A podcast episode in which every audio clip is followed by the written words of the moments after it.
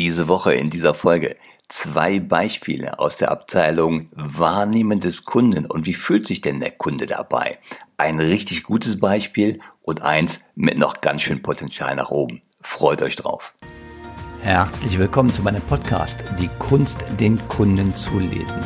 Mein Name ist Mario Büsdorf und ich helfe Menschen mit direktem Kundenkontakt dabei zu verstehen, was die Körpersprache deines Kunden dir gerade sagt und das Ganze ohne dass du dicke Fachbücher wälzen musst.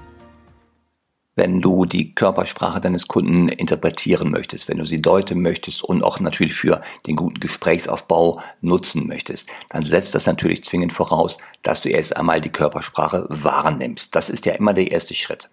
Und heute geht es um die Wahrnehmung des Kunden im Großen, also im Ganzen. Und wie fühlt sich denn der Kunde dabei? Weil aktuell hatte ich zwei Situationen aus dieser Woche. Heute ist Sonntag und es geht um die vergangene Woche. Zwei Situationen, die mir ganz eindrücklich in Erinnerung geblieben sind, wo es in beiden um die Wahrnehmung geht. Das eine ist ein wirklich, wirklich positives Beispiel und das andere ist eins mit ganz viel Potenzial noch nach oben. In beiden Fällen war es eine Kundensituation und zwar habe ich ungefähr alle zwei Monate ein offenes Seminar in Düsseldorf, wo es um das Thema geht, unausgesprochene Einwände erkennen. Das letzte war gerade in dieser, in der vergangenen Woche. Dort habe ich eine Räumlichkeit in einem Umfeld, was ich als sehr, sehr professionell empfinde. Zum einen ist die Räumlichkeit natürlich schön, das kriege ich immer gespiegelt von den Teilnehmern.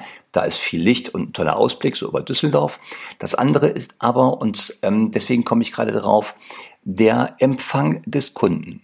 Und zwar sitzen dort im Eingangsbereich zwei, also ein bis zwei Damen an ihrem Rezeptionstresen und die Eingangstüre die ist so ungefähr fünf, sechs Meter von denen entfernt. Eine schöne große Glastüre.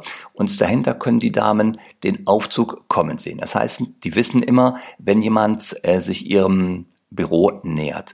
Und was die immer machen, diese Damen, ist, sie gehen zur Türe hin, öffnen die und begrüßen den Gast mit einem angenehmen Handschlag und gucken ihm fest ins, also in die Augen. Und das ist so ein erster Schritt Richtung Wahrnehmung. Und jetzt mal aus Sicht des Kunden. Wie fühlt der sich denn gerade? Weil der hat mit Sicherheit auch zwei Möglichkeiten wahrgenommen, in solchen Situationen was passieren kann, wenn er in neue Räumlichkeiten reingeht. Ganz häufig ist es so, dass man irgendwo hinkommt und dann äh, klingelt man an der Türe, um reinzukommen und dann wird die Türe aufgedrückt, so elektronisch oder elektrisch. Da drückt die Dame am Empfang irgendwo eine Taste und dann summt der Türöffner, die Tür geht auf und man kann reingehen bis zum Empfangstresen. Möglichkeit eins. Stellt euch das vor. Und jetzt Möglichkeit zwei.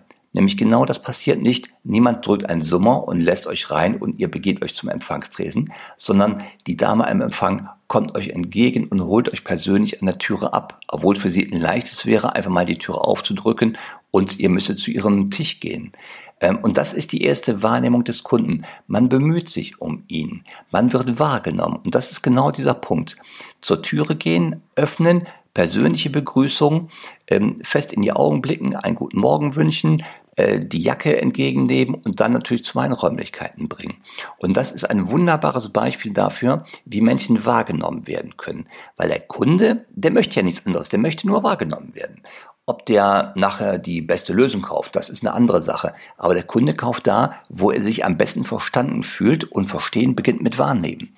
Und deswegen schätze ich dieses Umfeld dort so unglaublich, weil Kunden immer höflich begrüßt werden, wahrgenommen werden und dann zu unseren Räumlichkeiten gebracht werden.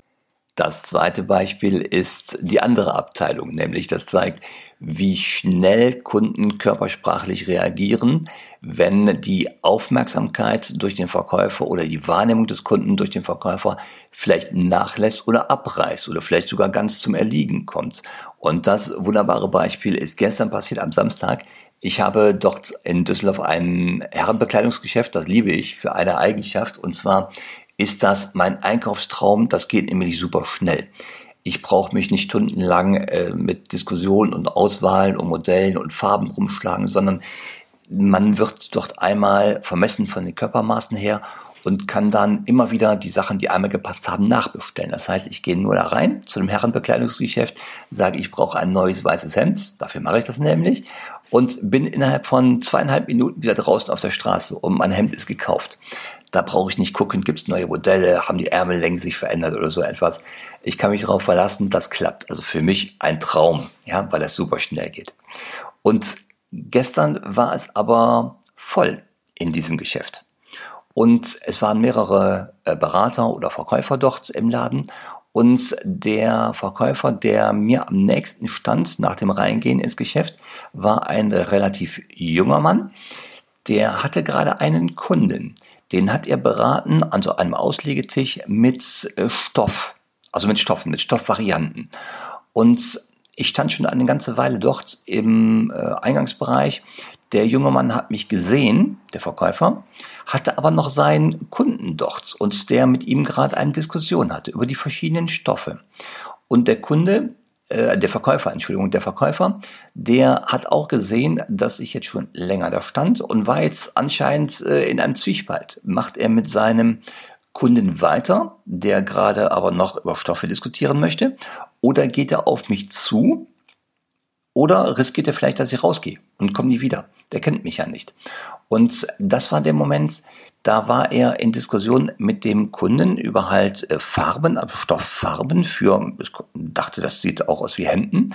Und dann sagt er zu dem Kunden, so, Sie brauchen ja noch einen kleinen Moment, ich gehe mal eben zu dem Kunden dort vorne hin. So, und das war der Moment, wo ihn sein Kunde abgestraft hat. Weil der Verkäufer guckte dem Kunden nicht ins Gesicht. Der junge Verkäufer guckte mich an, sagte diesen Satz, so, Sie brauchen ja noch einen Moment, ich gehe mal eben nach vorne zu dem Kunden. Und der Kunde, der dort an dem Auswahltisch stand, der reagierte sofort mit einer heftigen Stirnfalte. Und das ist zumindest mal ein Zeichen für eine heftige Irritation. Und dadurch, dass der Verkäufer ihn nicht anguckte, hat er das gar nicht mitbekommen. Jetzt kommt er auf mich zu und äh, jetzt guckte ich aber den Kunden an und der guckte mich an. Wir haben beide ein bisschen äh, uns angeguckt und dann habe ich zum Verkäufer gesagt, bedienen Sie ruhig den Herrn zuerst zu Ende. Ich warte so lange, das ist alles in Ordnung. Und dann konnte ich sehen, wie die Miene des anderen Kunden sich gerade aufhellte. Der Verkäufer war in dem Moment gerettet. Ich hätte den jetzt auch in ein Gespräch verwickeln können, was nicht schnell gewesen wäre. Und dann wäre es ein anderer Kunde irgendwann äh, unzufrieden gewesen, vielleicht sogar gegangen. Hätte der junge Verkäufer dem Kunden dort am Auslegetisch direkt ins Gesicht geschaut, hätte er sofort die Reaktion des Kunden gesehen und hätte ganz schnell dabei was gelernt, was er gerade gemacht hat, war nicht in Ordnung. Dann hätte er es aber noch sofort ausbügeln können. Ähm, so, und was zeigt uns das? Punkt eins ist, wenn du bei einem Kunden bist, sei aufmerksam für ihn. Und Punkt zwei, nimm ihn wahr. Lass diese Aufmerksamkeit nicht abreißen. Und die Situation kennen aber ganz viele Menschen im Einzelhandel oder die äh, im Ladengeschäft stehen. Und da kommen häufiger Kunden ins Geschäft rein. Man kann aber sich nicht zweiteilen. Das geht nicht. Man muss jeden irgendwie wahrnehmen und jetzt fängt das an. Der Kunde will das willkommene Gefühl haben. Wenn du einen Kunden hast, mit dem du gerade redest, dann nimmst du natürlich wahr, da ist noch jemand gekommen, der steht gerade da. Dann sag deinem Kunden einen kurzen Satz, äh, eine Sekunde bitte, ich würde den Herrn da vorne nur kurz begrüßen, ich bin sofort wieder bei Ihnen. Dafür hat jeder Verständnis und äh, es gibt weiter diese ungeteilte Aufmerksamkeit für den Kunden, mit dem du gerade gesprochen hast. Also such eine Lösung, wenn du solche Situationen hast, wie du beiden gerecht werden kannst und wie du beiden die volle Aufmerksamkeit und vor allem die Wahrnehmung geben kannst. Kunden wollen wahrgenommen werden, darum geht es.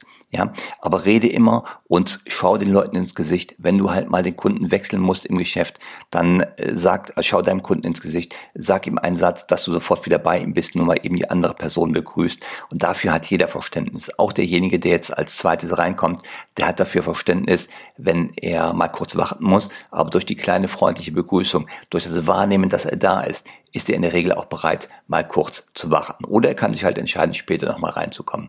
Aber die Wahrnehmung des Kunden, und darum ging es jetzt heute in diesem kleinen kurzen Podcast, die ist so eminent wichtig und die macht manchmal aus, ob der Kunde wirklich bei dir kauft oder nicht.